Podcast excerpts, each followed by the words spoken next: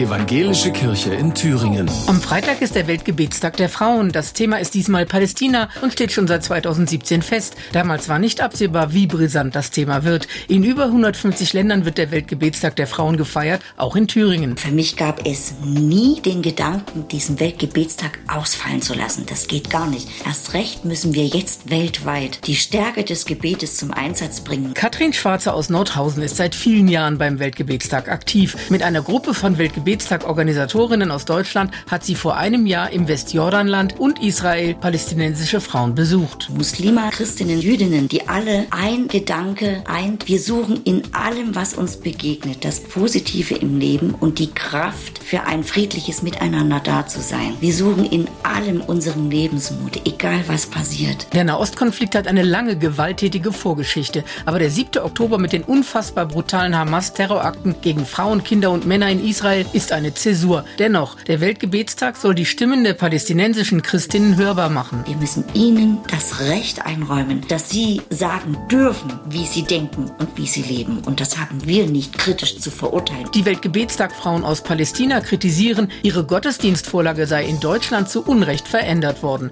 Ihre Kritik an der israelischen Besatzung und der Siedlungspolitik sei Kritik an Israels Regierung und kein Antisemitismus. Das ist es nicht. Und das hat selbst unser Landesbischof gesagt. Das hat die Anne Frank Stiftung gesagt, der Ökumenische Rat der Kirchen, der Lutherische Weltbund. Es sind so viele, die deutlich sagen, feiert diesen Weltgebetstag. Er ist nicht antisemitisch. Der Weltgebetstag unterstützt mit Spenden übrigens Frauenprojekte in Israel und in palästinensischen Gebieten. Die Christinnen dort beten am Freitag für die Terroropfer in Israel und für die Opfer des Kriegs in Gaza. Sie rufen uns auf, betet mit uns für einen Frieden zwischen Israel und Palästina, zwischen den Menschen, die auf beiden Seiten leiden, die wir auf beiden Seiten verlieren und verloren haben. Andrea Terstappen, Antenne Thüringen, evangelische Redaktion.